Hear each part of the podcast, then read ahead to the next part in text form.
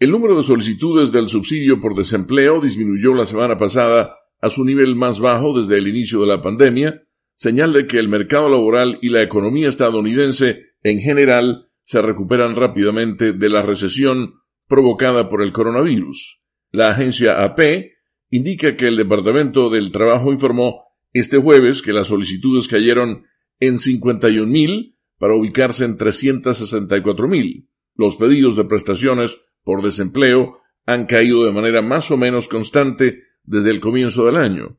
La campaña de vacunación ha reducido rápidamente los nuevos casos de COVID-19, lo cual da a los consumidores la confianza para comprar, viajar, comer en restaurantes y asistir a eventos públicos a medida que se recupera la economía.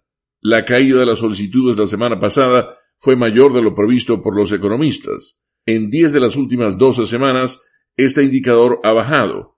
El gasto de los consumidores ha generado una gran demanda de mano de obra, sobre todo en restaurantes y negocios vinculados con el turismo. Muchos empleadores tienen problemas para llenar las vacantes y la oferta ha alcanzado un nivel sin precedentes. Sin embargo, muchos economistas prevén que la contratación alcanzará la demanda en los próximos meses, sobre todo a medida que caducan los programas de ayuda federal y más personas se ven en la necesidad de buscar empleo.